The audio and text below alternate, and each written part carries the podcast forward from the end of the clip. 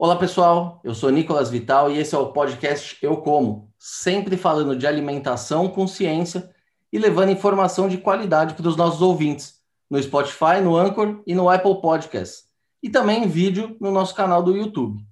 Já segue a gente? Se ainda não segue, não se esqueça de se inscrever nos nossos canais. Muito bem, pessoal. Hoje nós vamos falar sobre uma tecnologia que é tendência em todo o mundo e que vem ganhando espaço também no agronegócio brasileiro, os biodefensivos. Como todos sabemos, existe uma tendência de redução no uso de agroquímicos na produção de alimentos. Isso não significa que as pragas deixaram de existir, mas, em alguns casos, esse controle já pode ser feito por meio de inimigos naturais, o controle biológico. Será o fim dos agrotóxicos? É o que a gente vai saber hoje. E para falar sobre essa revolução em curso nas lavouras brasileiras, hoje a gente vai conversar com o engenheiro agrônomo Adenei Freitas Bueno, que é mestre e doutor em entomologia e atua como pesquisador da Embrapa Soja, onde desenvolve trabalhos relacionados ao controle biológico de pragas. Doutor, muito obrigado por aceitar o nosso convite. É uma honra ter o senhor com a gente aqui hoje.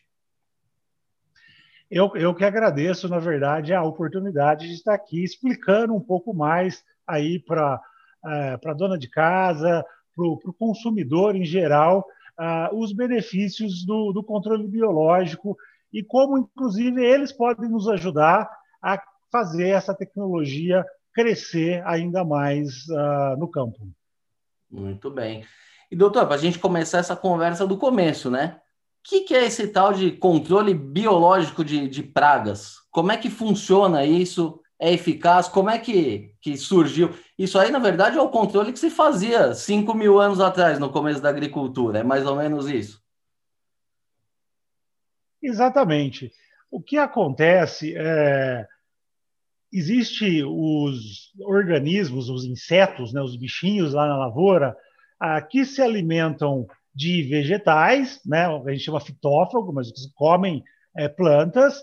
E esses, do ponto de vista nosso da agricultura, que quer cultivar ali a planta para a gente comer, são considerados pragas, porque eles vão comer a planta que, na verdade, a gente quer é, produzir para nós podermos comer. Né? Ah, mas existe ah, insetos, não só insetos, ah, outros organismos também, como fungos, bactérias, vírus, que daí não causam problemas para a planta, e sim para os insetos. São insetos que se alimentam de outros insetos, ou vírus, bactérias e fungos, e até nematóides, que, ao contrário de causar uma doença na planta, vão acabar causando uma doença nos insetos que estão lá.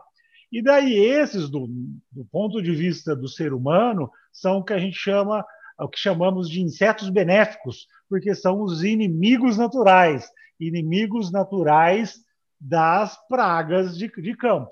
Tá? Ah, o que acontece é que muitas esses organismos eles estão lá na natureza ah, e ocorrem naturalmente, mas como a gente ah, acaba eliminando um pouco o que seria a biodiversidade daquela área específica onde a gente vai cultivar a lavoura, porque a gente tira todas as plantas e acaba plantando ali naquela área específica o milho, a soja, a lavoura é uma espécie vegetal única. Raramente a gente vai ter áreas onde a gente tem é, consórcios de duas plantas, né? Policultivo. Na maioria são monocultivos que a gente tem ali na área isso vai favorecer muito os insetos que se alimentam daquelas plantas exclusivas. E por isso que a gente tem a praga, que é o surto de praga, oferta de alimento grande para aquele inseto, ele come e se multiplica e se torna praga. Tá? Os inimigos naturais vão também ah, ocorrer ali, eles sempre ocorrem. Só que muitas vezes o que acontece? Para a população de inimigos naturais crescer, eu preciso do alimento. O alimento praga. Então, eu preciso ter praga primeiro, para depois ter o inimigo natural na área. E esse delay de tempo, o que acontece? Às vezes não é suficiente para controlar a praga do ponto de vista ah, econômico. Tá? Ah, e por isso que a gente tem o controle biológico aplicado ou aumentativo, que é justamente, é, poxa, os inimigos naturais estão lá, mas estão numa população matando as pragas, mas não o suficiente para mantê-las sob controle. Eu crio esses organismos, eu compro esses organismos no mercado, né, como produto biológico e libero lá na lavoura. Então, o que, que eu faço? Eu faço a população de inimigos naturais crescer rapidamente uh, e ter um controle rápido da praga no campo. E isso é o controle biológico.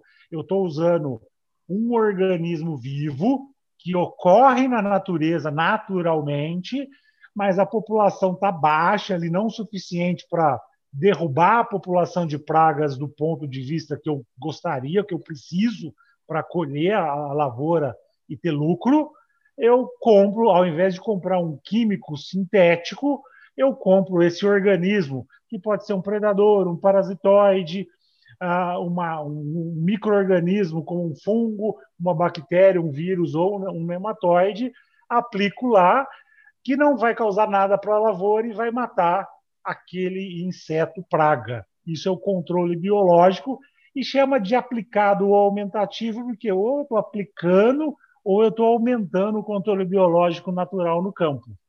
Muito legal. Doutor, então hoje existem empresas produzindo esses, esses, esses organismos, esses insetos, esses predadores naturais em, em escala industrial. Como é que é feito isso? É, como é que se transporta? Como é que esse, esses inimigos naturais chegam até a lavoura? Porque são organismos vivos, né? Você não pode simplesmente enlatar essas espécies aí. Como é que, que se dá essa dinâmica na prática? Tá. Ah, qualquer, independente de ser um organismo ah, um vivo ou de ser um químico sintético, eh, ele é um produto que tem as leis lá do, do, dos agrotóxicos, né? que, regulam, que regulam o seu uso. Ou seja, eu não posso sair vendendo um organismo sem antes provar e fazer o que a gente chama de registro. Então, existe toda uma legislação que é a mesma que rege para os químicos, rege também para os biológicos, com algumas diferenças. Ah, então, precisa, em primeiro lugar, a pesquisa desenvolver todo esse pacote tecnológico, porque existem uma infinidade de organismos benéficos ah, que ocorrem na lavoura. Tá? Só que eu preciso, a, a pesquisa, a desenvolver o processo de criação ou multiplicação desses organismos em escala comercial. Isso vai ser muito diferente se é um predador, se é um parasitoide, se é um microorganismo, ah, o processo de invase, né? porque vai ter que ter uma embalagem para transmitir isso para o produtor. Isso vai variar também se é um organismo microbiológico ou macrobiológico, se é um bichinho que eu estou vendo, se é um fungo, uma bactéria, que daí fica até mais parecido com o químico, às vezes um líquido lá, um pó que o produtor dilui na água e pulveriza uh, com o mesmo equipamento que ele pulverizaria um químico, tá? Então isso vai variar de biológico para biológico. Mas eu, essa, eu preciso desse, uh, desse pacote tecnológico que vai desde a produção até quando eu uso, quando que eu aplico uh, no campo, quando que eu libero. Né? Se, eu tenho, se eu tenho, por exemplo, um parasitoide de ovos, eu preciso liberar quando eu tenho o ovo da praga, não quando eu tenho a praga, porque o ovo é o alvo do parasitoide. Né? Então, precisa desse, dessa ciência por trás dos uh, agentes de controle biológico para levar não só o produto, mostrar a eficiência para daí sim ter o registro no mapa, na Anvisa, no Ministério, da... que precisa todos o processo regulatório de registro para garantir a segurança, não é porque é um microorganismo que é 100% seguro. Né? Eu preciso garantir que é seguro ao homem, que é seguro ao meio ambiente, aquele organismo que eu estou liberando. Então, por isso que quando o produtor vai comprar um, um, um agente de controle biológico, um produto biológico, ele a ter o registro, ele tem toda a garantia que teve todo anos de pesquisa por trás daquilo, tá? Ah, mostrando como que invasa, como que cria, como que libera no campo e mostrando a segurança e a eficiência daquele controle se o produtor seguir todos os passos, tá? Então tem tudo isso por trás para levar esse produto para o campo. O senhor já levantou a bola aqui para a minha próxima pergunta. São, são, são organismos microscópicos, né? Como é que você aplica isso no campo? Você simplesmente libera ali, existe cápsulas? Como é que funciona na prática a aplicação desses, desses inimigos? É, basicamente, a gente tem dois grupos grandes distintos, tá? Os macro-organismos e os micro-organismos. Macro-organismos vão ser parasitoides ou predadores. São, o predador é aquele bicho, como se fosse o um leão lá na floresta, você libera, ele sai comendo o que ele acha na frente, tá? Ah, de, de, de, outros insetos. Tá? Ah, o parasitoide ele já é um inseto ah, que, que vai colocar o seu ovo no hospedeiro e daí vai nascer uma larvinha lá que vai matar aquele hospedeiro. Ele é mais específico. Tá? Ele, se eu libero, por exemplo, um tricograma, ele que é um parasitoide de ovos de lepidóptero, ele vai parasitar ovo de borboleta, de, da, da, da, que vai dar origem às lagartas no campo. Ah, ele é muito mais específico. Tá? Um Telenomus podis, que é um parasitoide de ovo de percevejo. Ele só parasita o ovo de percevejo, ele não parasita o ovo de lagarta, então ele é um pouco mais específico. Ah, esses, quando são macro-organismos, são bichinhos que você consegue ver. Ó, aqui tem um adulto, ele está andando, ah, você consegue visualizar ele. Ele é de um tamanho diminuto, sim, bem pequenininho, mas com um óculos ou uma boa visão ali, você consegue enxergar, pelo menos. Ah, estou vendo aqui. Né, Esse andando. você aplica o bicho vivo ali na lavoura. o bicho vivo, tá? Ah, ah, no formato de adulto, ou às vezes, dependendo da espécie, depende muito da pesquisa, que a pesquisa sempre trabalha qual que é a, a forma mais barata de liberar e mais eficiente. Alguns parasitoides são liberados ali na fase de pulpa, antes de nascer o adulto também, tá? É, facilita a liberação. Tá? Ah, esses são liberados de forma a granel ou dentro de cápsulas. Tá? Ah, começou a se liberar com cápsulas que eram espalhadas às vezes manualmente ali na lavoura. Então você tinha uma cápsulazinha que você levava, tinha uns furinhos que ia nascer os bichinhos ali e sair. Tá? Você ia espalhando aquelas cápsulas de papelão ali de, é, biodegradáveis ali na lavoura, que dali ia nascer a, a, aqueles organismos predadores ou parasitoides que iam se espalhar na lavoura. Hoje, a, a gente tem os drones, que cada vez está mais barato o uso, né, que conseguem é, pulverizar a lavoura com isso. Então, a gente usa uma, já uma, uma mecanização nessa liberação. Ela já não é feita mais de forma manual, e isso o que aconteceu foi baratear o custo dessa liberação, e com isso os parasitóides, esses organismos, tá? Ah, parasitoides ou predadores, que eram usadas mais em culturas pequenas, porque para liberar, eu não conseguia liberar uma soja em 10 mil hectares, eu ia lá na, na lavoura de tomate, nas estufas de hortaliças, em áreas menores. Isso, essa mecanização, barateando muito o custo desses drones, fez com que hoje é possível usar esses uh, macrobiológicos, inclusive em grandes áreas, em grandes lavouras. Então, hoje, o controle biológico é uma realidade, inclusive para soja, para milho, para algodão, para grandes culturas, porque barateou muito o processo de, de, de criação e liberação.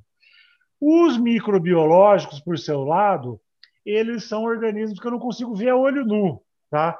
Então eles vêm em formulação ou em pó ou líquida e daí é muito pra, parecida com o inseticida, vem em potes, é, no mesmo formato. O produtor vai ter que ir lá diluir a, a, no seu tanque de pulverização, o mesmo tanque que ele usa para pulverizar o químico, ele vai usar para pulverizar o biológico, o, microbiológico daí, tá? É lógico que esse tanque tem que estar limpo, etc., mas ele vai fazer a diluição que for recomendada ali pelo produtor, pelo fabricante, ele vai usar e vai aplicar com o trator, como se ele estivesse aplicando. Até por isso, pela essa semelhança com o químico, o microbiológico acaba que já é usado na lavoura ah, no Brasil há muito tempo. Só que não, nem o produtor, às vezes, ele comprava lá um produto, uma marca comercial, e ele nem sabia que era biológico, tá? mas era, às vezes, um baculovírus, às vezes, um BT, um Bacillus thuringiensis, ele já estava aplicando isso. Isso é um uso mais antigo na lavoura no Brasil. Tem crescido cada vez mais, e o que tem crescido muito também é a exploração do uso do controle biológico. Eu quero dizer é Muitas vezes o produtor é, vendeu um mercado para orgânico, é, vendeu um produto que tem um selo de garantia de, de uso de menor inseticida, ele está explorando mais esse uso biológico até para diferenciar o seu produto no mercado. Né? Por isso que é importante o consumidor conhecer bem isso para começar, inclusive, a demandar mais esse produto lá na gôndola do supermercado. Essa questão do drone é muito legal. Vou aproveitar aqui e fazer uma propaganda. Essa... Recentemente a gente fez um episódio só falando sobre o uso de drones na lavoura. Então, quem tiver interesse, o episódio chama Revolução dos Drones, foi ao ar em janeiro. E doutor, é... agora sim, to, to, toda essa teoria aí que o senhor está tá me contando, é muito bacana, é uma coisa natural, são inimigos naturais, você, enfim, tem um, você mantém ali a biodiversidade mais ativa. Agora, é, qual é o nível de eficiência dos biodefensivos hoje? É, dá para simplesmente substituir os químicos tradicionais em todos os casos? Ou, ou essa aplicação ainda é específica em alguns casos? Como que está esse o desenvolvimento desses biopesticidas? Excelente pergunta, ah, porque justamente eu acho que deve ser estar tá como curiosidade do nosso ouvinte agora. É, ué, mas se tem uma coisa que funciona tão bem, assim, que é tão bom, por que, que eu não, não se tem um uso em maior escala, né? Justamente porque porque para cada produto, para cada praga que eu tenho na lavoura, com certeza eu vou ter inúmeros inimigos naturais lá organismos que poderiam ser usados, mas ah, muitos deles a gente não conhece como multiplicar em laboratório, a gente não sabe como envasar isso, como ter um, um processo de envasamento, de colocar um recipiente para levar isso para o campo. Ah, a gente não sabe o momento certo ah, de liberar isso no campo. Então, por isso que eu não tenho a, ainda a, agentes de produtos biológicos para comprar no mercado para todas as opções de pragas e doenças que podem ocorrer. Plantas daninhas também ainda, né? Ah, tem crescido muito nos últimos anos, ah, com investimento ah, em pesquisa, tá? por isso que pesquisa é importante, tá? À medida que se investe em pesquisa, e essas, essas próprias empresas que vêm se instalando no Brasil vão ah, investindo, fazendo parcerias com Embrapa, ah, com outras universidades aí, novos produtos vão saindo e vão passando por processo de registro. Mas ainda o portfólio, ah, as, as opções de produtos para se comprar biológico ainda não substitui é, todos os químicos que eu tenho no mercado. Muitos, sim, vão, vão, não, não precisam ser mais usados porque eu tenho a biológico que pode substituir. Mas os químicos ainda são importantes. Entretanto, qual, qual que é o grande problema do inseticida químico, tá? que até levou a toda essa essa crítica, essa, essa campanha contra os agrotóxicos. Tá? Ah, não é o agrotóxico em si, é o mau uso do agrotóxico. Tá? Por que, que se, se a gente vê tantos problemas com agrotóxicos na mídia? Ah, por que, que a gente vê tantas campanhas contra para abolição do uso do agrotóxico? Porque, infelizmente, a ferramenta é importante, mas quando ela é mal usada ou ela, o, o abuso do uso dela, eu aplico ah, preventivamente, eu aplico ali na lavoura abusivamente, a palavra melhor para ser usada, eu acabo sim ah, trazendo consequências ah, indesejáveis, contaminação do alimento. Por que, que se contamina o alimento? Porque se aplica ah, em momentos que não deveria se aplicar, próximo da colheita, por exemplo, e daí o, vai ter resíduo no alimento final. Se a toda ciência, porque igual existe uma ciência para desenvolver o controle biológico, existe uma ciência para desenvolver o químico, e existe os órgãos ah, que regulam isso. Se a lei, se toda a ciência for seguida ao pé da letra, os químicos são seguros também. Mas, infelizmente, por N motivos, ganância, às vezes, às vezes uma facilidade ali, ah, acaba se usando essa ferramenta, ou até desconhecimento, se usa a ferramenta dos químicos de forma errada, e isso leva a todos os problemas que a gente vê. Por isso é importante ah, o que que ah, o que a gente chama manejo integrado de pragas ser seguido no campo ah, de forma efetiva, tá? Os inseticidas eles precisam muitas vezes serem aplicados mas quando o controle biológico não controlou o suficiente, o natural ou aplicado por algum motivo não funcionou, daí você entra com o inseticida químico, que deve ser a última opção a ser usada. Ele é, um, é como um bombeiro ali para apagar aquele incêndio que está ocorrendo ali na hora. É uma coisa emergencial. Ele não pode ser a rotina da produção de alimentos ele, o químico ele tem que ser reduzido no país para usos emergenciais, usos pontuais em alguns pontos, dentro dos critérios de segurança que eles ainda são necessários. Quando isso chegar, a gente vai ter controle biológico natural aplicado, vai ter um equilíbrio, e é o que a gente tanto busca, que é a produção sustentável de alimentos. Isso é extremamente possível, combinando-se o uso de controle biológico aplicado, que é esse que eu compro, com o uso de químicos na hora certa, só, apenas quando necessário, usando-se produtos cada vez mais seguros, mais seletivos para os inimigos naturais.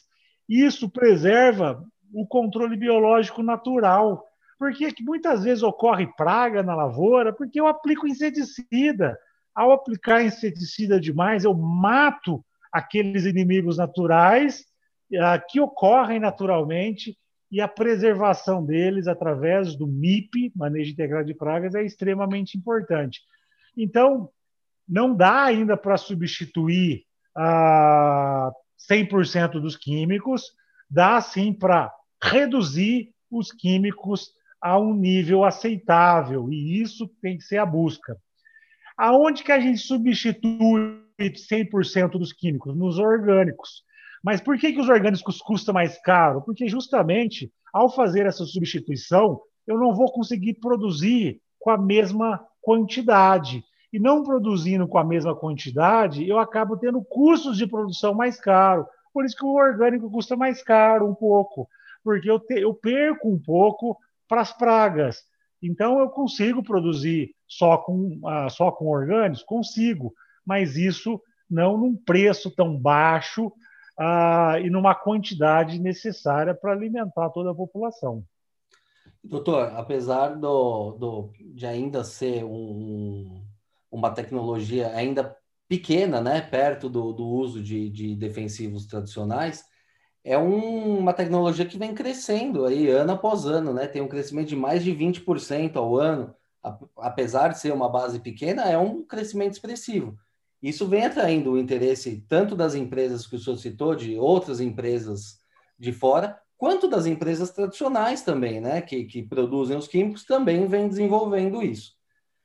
Como que é a questão do desenvolvimento desses produtos? Porque a gente sabe que no caso dos químicos, isso leva mais de 10 anos, né, entre o começo do processo até a aprovação final. No caso dos biológicos, demora todo esse tempo também para ser desenvolvido? Essa é uma boa pergunta. Eu não teria uma resposta direta para ela, porque isso ah, depende muito da, do grau de investimento também. Tá? Ah, sim, é uma pesquisa que precisa ah, investimento. Hoje tem demorado ah, um pouco, o processo de registro é mais rápido. A partir do momento que eu tenho lá atestado, eu submeto lá o meu dossiê ah, com é, falando, ó, o produto X desse jeito ah, ele vai funcionar. O processo de se registrar o biológico ele acaba sendo mais rápido do que o químico. A pesquisa em si, ah, no Brasil, ainda é um pouco demorada porque falta ah, um pouco de investimento. Ah, né? A partir do momento que a gente tiver um pouco mais de investimento, isso melhorou nos últimos anos mas é lógico que a gente enfrenta crises e isso vai a gente consegue também acelerar e estudar mais coisas, tá? Estudar mais organismos, desenvolver mais produtos, tá? Então essa demora para se registrar novos produtos dentro do biológico, de ter mais produto, é uma está diretamente relacionado com o quanto de dinheiro eu invisto na pesquisa. Tá? Não, não tem milagre. É, eu preciso de investimento na pesquisa para ter resultado. E o investimento em pesquisa também tem muito a ver com o tamanho do mercado, né? o potencial do mercado. É, é um Por isso que, que é importante. Vem crescendo muito e é importante crescer mais é, com as certificações, com selos, com a comercialização diferenciada. Então, quando um produto, quando o consumidor vai lá no mercado e vê lá um, um tomate orgânico ou um tomate que tem um selo de produção integrada, né? que a gente vê muito também na fruticultura, às vezes a produção integrada do tomate, que é um selo que tem uma garantia de uma qualidade melhor, de uma rastreabilidade, de um produto que foi produzido com é, com uso correto de agrotóxico, com interação agrotóxico é, produtos biológicos. Muitas vezes ele acaba vendo um preço um pouco mais caro do que aquele produto, ah, aquele tomate normal, por exemplo. É importante o consumidor entender que ao comprar ah, um tomate com selo diferenciado, ele está incentivando toda essa cadeia né, vai gerar mais demanda, gerando mais demanda, é, vai sim a ter uma, a mais produtores produzindo, mais investimento em pesquisa, porque é uma cadeia que um elo vai puxando o outro. Por isso que é importante ah, o produtor entender a diferença ah, do produto final para ele optar com consciência para o tomate, para o pro, pro produto orgânico, para o produto dentro da produção integrada, porque isso vai incentivar toda essa cadeia e a gente vai conseguir mais rapidamente ter o desenvolvimento desses produtos ah, mais sustentáveis. E doutor, é, uma coisa também que, que, que eu fiquei pensando agora a gente está, quando a gente fala de biodefensivo, a gente está falando de organismos vivos, né? Que a gente está jogando ali na lavoura e queira ou não, a gente está manipulando ali o ecossistema. Existem riscos uh, nesse processo, caso a pessoa faça errado, da mesma forma como você acabou de falar que tem o uso incorreto de defensivos químicos, existe a possibilidade de ter o uso incorreto de biológicos e desequilibrar totalmente o sistema ali. Me conta um pouco esse outro aspecto aí do, do biológico quando não feito, quando não bem feito. O risco maior está é, tá na, na, existência até de nós, seres humanos aqui, né? Porque somos nós que somos, alguma população cresce, ela desequilibra um pouco o sistema, a gente precisa produzir alimentos. ah, para alimentar essa população, porque a fome é uma das coisas mais tristes e ah, que todos os pesquisadores combatem como o pior inimigo, com certeza. Então, o que eu quero dizer com isso é: existe riscos, existe efeitos secundários do controle biológico? Sim, só que comparativamente com a, outra opção, que é químico, os efeitos biológicos são infinitamente menores. Tá? Então, na, a, é, é, vamos pegar alguma coisa mais simples, ah, e talvez mais até do dia a dia para servir de exemplo. A vacina contra a Covid. Existe risco da vacina? Existe? Existe. Ah, 0, tal, tal, tal, ah, vai ter efeitos colaterais, vai ter algum problema. Só que o risco de você não tomar é muito maior do que o risco de você tomar. Então, você, você, você uh, reduz o risco que você toma, porque é infinitamente menor do que o risco. Mas isso não quer dizer que não existe risco. Quer dizer que a vacina é segura a um, a um nível aceitável que reduz o risco consideravelmente do não tomar a vacina. É muito parecido a questão dos biológicos. Existe risco com os biológicos? Sim, existe risco, mas é, infinit, é, é infinitas vezes menor do que aplicar o químico, que é outra opção, ou não aplicar nada. Então, o que eu quero dizer com isso é ah, que o biológico ele vem para reduzir o uso de químico, ah, reduzir drasticamente. Eu não acredito que a gente vá ah, eliminar os químicos, pelo menos não a um curto prazo, um prazo de 5, 10, 20 anos, os químicos vão continuar existindo, mas sim eles devem e eles precisam cair drasticamente o uso. Você tem um, tem um equilíbrio muito maior do uso de biológicos. E daí os riscos ah, dessa ah, agricultura, o desequilíbrio que essa agricultura causa, vai ser reduzida ah, né, grandemente, tá? Porque ah, e é esse que a gente vai estar tá, tá muito mais próximo de um equilíbrio ecológico e uma produção sustentável de alimentos. É esse o objetivo principal. E doutor, e essa questão do, da produção on-farm, né, que o pessoal chama, que é a produção caseira desses, desses micro-organismos, isso pode oferecer algum perigo? Exige é, algo especial do produtor? Porque hoje existe uma grande discussão, né? Gente que defende, gente que, que critica. Qual que é a, a visão sua sobre esse assunto? Excelente pergunta e talvez a, a pergunta mais polêmica da nossa conversa até o momento. Tá? Ah, bom, ah, com o Plano Nacional de Bioinsumos, que está em vigor no país já, ah, eu não sei exatamente quando, mas já faz aí pelo menos um ano, tá? Ah, o, a produção on-farm ela é uma realidade. Tá? Só que ela é uma coisa nova. Então, existe, sim, defensores árduos ah, da produção farm, existe críticos árduos. Não é querer estar no, em cima do muro, mas o que eu acho importante é um debate mais franco entre ambas as partes. Por que, que eu digo isso? Porque ah, a produção on-farm ela pode ser feita com sucesso? Pode os riscos de, disso não acontecer que precisam ser ah, entendidos melhor. Tá? Ah, existe uma produção on-farm que é legalizada, que pode ser legalizada, mas como que eu tenho uma, uma garantia de controle de qualidade? Isso ainda não está feito, não está muito claro ainda. Tá?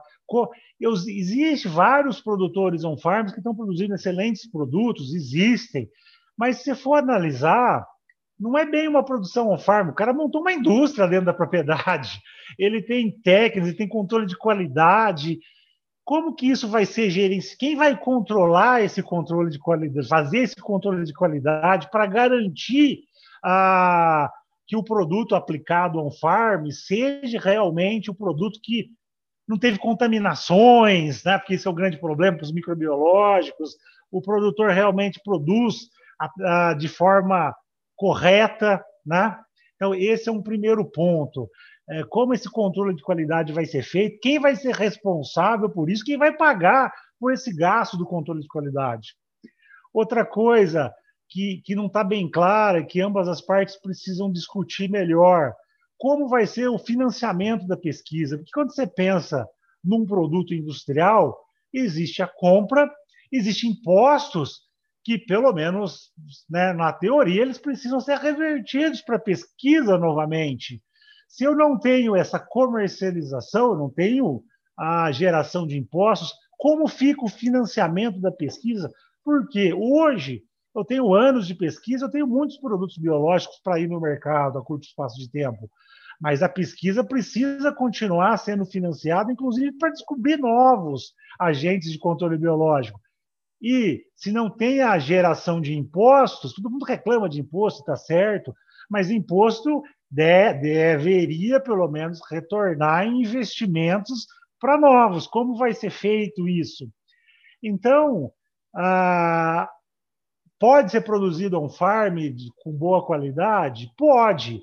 Não é fácil, precisa de investimento, precisa contratar pessoas com qualificação, mas existe muitas fazendas aí que estão contratando os doutores ah, das respectivas áreas para fazer os seus produtos on farm.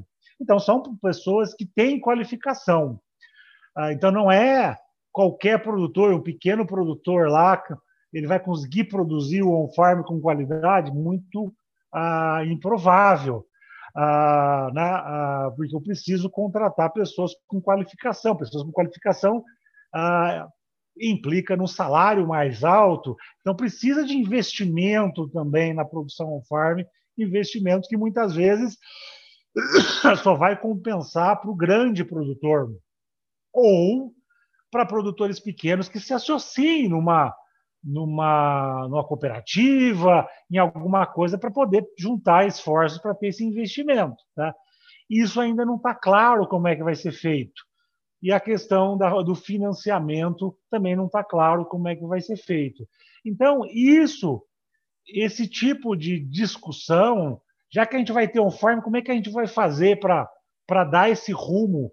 Isso ainda precisa uh, eu vejo as pessoas criticando, outros defendendo, mas esses pontos que eu considero mais importantes é como é que a gente, como é que a gente vai manter o controle de qualidade desses on farms e como é que a gente vai garantir o financiamento de pesquisa. Eu acho que são pontos mais importantes que hoje ah, eu vejo pouca discussão em cima disso.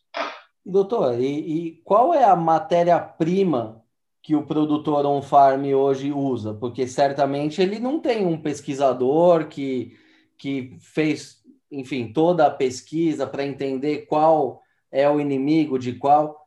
Ele usa algo que já deve estar pronto e replica lá dentro, seja da Embrapa, isso. seja de outros lugares. É isso que funciona? Qual, qual é a, a matéria-prima dele? Isso que é o grande outro, outro problema que precisa ser encarado é, discutido melhor como é que isso fica, né? Porque o que acaba muitas vezes acontecendo é ele compra um produto do mercado, aquele produto do mercado, seja ele um macro, um microbiológico, a empresa que está vendendo ah, gastou dinheiro para investir, né? gerou uma marca comercial lá, e ele depois ele multiplica na propriedade e até usa aquele, a, o nome comercial daquele produto, né? Ah, então isso precisa ser ah, o, isso é pirataria. Isso é, exatamente. Se é pirataria, isso não pode ocorrer, né? Então isso também. Quem vai combater essa pirataria? Como é que vai diferenciar a pirataria da produção on-farm legítima? Essas coisas precisam ser ah, existem leis que estão sendo criadas, leis que, ah, que existem, mas elas não são tão claras e, o, e, e principalmente, e eu acho que o principal de tudo, o consumidor, o usuário da tecnologia lá, ah, não entende essa lei. Nós, pesquisadores, a gente não sabe muito bem ela é um pouco ambígua às vezes, né? Então isso precisa ficar claro para não deixar que a produção on-farm uh, seja uh, uma coisa que vai atrapalhar o avanço do controle biológico. Ela tem que ser uma coisa que vai ajudar o controle biológico a, a ser ainda mais usado, a ser ainda mais difundido, e não o contrário, né? Ah, e ela tem potencial para isso, mas discussões importantes precisam ser feitas no controle de qualidade, qual vai ser o papel do Estado na fiscalização disso, como separar a pirataria de produção on-farm, como legalizar isso. Isso é tudo um pouco novo, então é, tem muita coisa ocorrendo aí que está sem controle nenhum. Né? Isso precisa ser uh, melhor, uh, ter um cuidado melhor com isso, sim. Tá? Uh, eu acho que ainda vai ter muitas discussões sobre on-farm versus produção industrial, mas o, o melhor caminho é que essas duas tecnologias caminhem juntas e não sejam concorrentes uma da outra. E doutor, a gente já falou aqui do, dos benefícios dos biológicos, dos desafios também dos biológicos. Agora, o que interessa para o produtor no fim do dia? Quanto custa isso? O preço dos defensivos biológicos é competitivo uh, diante do, dos defensivos convencionais, vale a pena, pensando no custo-benefício, de que ele pode vir a ter uma perda um pouquinho maior? Como que é a questão do custo hoje? Já vale a pena para o produtor fazer isso? Ou é mais um produtor consciente com o meio ambiente que abre mão de um pouquinho do ganho ali para investir nessa tecnologia? Vale muito a pena. Ah, não só vale a pena usar biológico, como é mais lucrativo para o produtor. Entretanto, é um pouco mais difícil de usar do que o controle químico. E isso esse, por isso é importante podcasts como esse, ah, treinamentos lá, que sejam levados também ao agricultor para ele entender, tá? Ah, por quê? Porque para ele tirar o benefício do controle biológico, que vai realmente dar maior lucratividade para ele, até menor custo de produção, ele precisa saber usar o controle biológico de forma precisa. E como é? O químico, ele põe num trator, aplica, ah, e isso vai lá e funciona. Né? Ele é mais tolerante, o químico, aos erros cometidos na aplicação. Porque tem também, aplica no horário quente e tal, só que é um, é um, vamos dizer, como se fosse um produto mais rústico, que vai lá e controla, mesmo sendo aplicado errado o químico, como na maioria das vezes é. O controle biológico é, como você bem, bem frisou, é um outro organismo vivo. Né? Então, a sua liberação no campo, a sua aplicação, o seu uso, precisa ser feito de forma mais precisa. Estou ah, cheio, recebi várias reclamações ah, do produtor usar parasitoides de ovos, tricograma é o mais conhecido, tem Telenomus podise agora, ele liberou e falou, ah, não funcionou. Ué, não funcionou? Na verdade, é que ele não entendeu que o parasitoide de ovo é para controlar o ovo que vai dar origem à lagarta, que vai dar origem ao percevejo, se ele liberar quando eu tiver uma população alta, vai matar às vezes 100% dos ovos, mas aquelas lagartas, aqueles percevejos que estão lá vão continuar. Então ele liberou no momento errado. É, já vi produtores grandes, isso há, um tempo maior que eu até ajudei. Ele recebeu o tricograma, foi lá, liberou, gostou tanto da, do resultado que ele comprou para uma área dez vezes maior. Só que daí o produto ele recebeu é, na sexta-feira tarde, foi entregue pela transportadora. Na época não era nem transportadora, era o correio, entregou na sexta-feira tarde. Ah, e daí ele falou: Puxa, agora está meio ruim, vou deixar para segunda-feira. E guardou na prateleira. Mas é uma coisa viva. Daí ele foi liberar na segunda, liberou, mas ele liberou bichos mortos já, que ele tinha que ter liberado no, então, ele é muito mais detalhes, é muito mais a técnica, é muito mais complicadinho, não é, não é que é difícil, mas tem mais detalhes, exige mais conhecimento a aplicação do controle biológico em comparação do químico. Né? E só com esse conhecimento, fazendo a aplicação correta, que ele vai realmente a ter o melhor benefício do controle biológico e falar e perceber que é muito mais barato, muito mais eficiente ele usar o controle biológico que o químico. E daí ele vai a perceber isso. Porque se ele usar o controle biológico, aplicar um químico na sequência, ele mata o controle biológico que ele liberou. Então, por isso que o controle biológico precisa ser usado dentro das tecnologias de MIP, ter amostragem de. É mais complexo fazer o uso do controle biológico, precisa, às vezes, mais funcionário, ah, mas isso dá mais retorno ao final ah, do período. Né? Ah, e só com, com, com esse avanço aí no, no conhecimento, no, na, na, em transmitir o conhecimento para o pro produtor, para o consumidor, que daí ele vai perceber que o controle biológico é até mais barato de ser usado do que o próprio químico. Esse é um grande desafio, principalmente no Brasil, né? onde os produtores, infelizmente, boa parte deles não tem um nível de educação uh, compatível com tecnologias como essas, né? Pode ser uma barreira. Agora, doutor, já entrando aqui na nossa reta final, o controle biológico, uh, ele é para todo mundo? Assim, existe uma limitação de, de tamanho? Porque a gente sabe que, o senhor mesmo disse, precisa ter um controle maior, você precisa estar atento fa para fazer o MIP, entender a real situação da sua lavoura. Agora, eu sou um produtor de soja, tenho 100 mil hectares lá no Mato Grosso. Dá para fazer biológico? O controle biológico é para todo mundo, tá? Ah, quando eu falo controle biológico ah, geral, tá? Ah, acontece que alguns controles biológicos, ah, biológicos são específicos para áreas de maior retorno econômico. Mas isso hoje com a evolução da tecnologia, isso também tende -se a baratear e é, coisas que hoje não são para todo mundo, no futuro vai ser para todo mundo. Um grande exemplo disso, tricograma.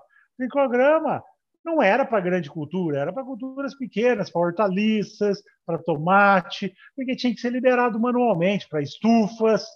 Ah, hoje, com o drone, vai lá, drone era caro antes, hoje drone virou brinquedo de criança, né? Ah, isso barateou, facilitou, abriu uma porta para usar tecnologias que antes eram caras de ser usada barato. A gente tem algumas tecnologias que ainda são restritas a culturas de menor, de maior valor agregado. O que, que é isso? Por exemplo, ácaro ah, é uma cultura, é um, ácaro, ácaro é uma praga importante em vários cultivos existem inimigos naturais, inclusive produtos comerciais, que são ácaros predadores, tá? Mas o processo de criação, de envasamento ainda é caro. Então, esses existem ainda poucos produtores também desses ácaros predadores. Então, esses ácaros predadores eles são usados para culturas que pagam melhor, pra, que dão melhor retorno econômico. São usados em culturas como morango, ou, né? Mas por que, que ácaro predador, por exemplo, não é ah, usado para soja, por exemplo? Uma porque não, não tem fornecedor ainda, uma porque o produto ainda é caro. Mas a partir do momento que a ciência vai, a pesquisa vai evoluindo, aquele ácaro ah, que era o, aquele inimigo natural, de forma geral, que era produzida de forma artesanal, passa a ser produzida de forma mecanizada. Ah, e com isso o preço vai cair. A partir que o preço cai de produção, ele vai poder ser usado em culturas de grande escala. Então, em geral, respondendo à pergunta, controle biológico é para todo mundo, é para toda cultura. Existem produtos que ainda o modo de produção ainda são caros, então daí o valor do produto produzido vai se vai restringir o seu uso para culturas que têm mais valor agregado, que vão dar mais retorno financeiro. Mas à medida que a pesquisa avança, que tem mais investimentos, até esses produtos que hoje têm uma, uma produção muito cara, vão poder ser mecanizados, vão existir formas de produzir controle biológico, às vezes aquele organismo, às vezes outros organismos, que vão baratear e vão aumentar o leque do uso daqueles produtos. Doutor, essa conversa aqui está ótima, mas nosso tempo aqui, infelizmente, já está chegando ao fim. Queria agradecer mais uma vez a tua participação. Foi uma verdadeira aula aqui para mim e certamente para os nossos ouvintes também. Então, estamos à disposição aqui sempre que tiverem novidades relacionadas aos biológicos. Estamos aqui com as portas abertas para vocês aí da Embrapa, que sempre contribuem tanto aqui com a gente do podcast. Do mesmo jeito, eu gostaria de deixar as portas abertas da, eu falo aqui pela Embrapa Soja, mas por toda a Embrapa, com certeza, não só da, do jornalismo, que faz esse papel importante de levar o conhecimento ao usuário, mas também dos produtores, ah, outros pesquisadores que tenham dúvidas, que, né, a, a Embrapa, como uma instituição pública, está sempre de portas abertas é, para receber a todos da melhor maneira possível, porque a nossa missão aqui é atender a, o agricultor, o consumidor de forma geral, mas é levantar a, a nossa agricultura para níveis grandes, já são, mas para elevar cada vez mais a qualidade da agricultura brasileira. É isso aí. Obrigado mais uma vez, doutor Adinei. Obrigado. Um grande abraço a todos. Muito bem, pessoal. Essa edição do podcast Eu Como vai ficando por aqui. Se gostou da entrevista, não se esqueça de seguir os nossos canais no YouTube, no Spotify ou na sua plataforma de streaming favorita. Aproveite e siga também no Facebook e no Instagram. Lembrando que esse podcast tem o patrocínio da Crop Life Brasil e volta com a sua programação normal na próxima sexta-feira. Por hoje é isso e até a próxima.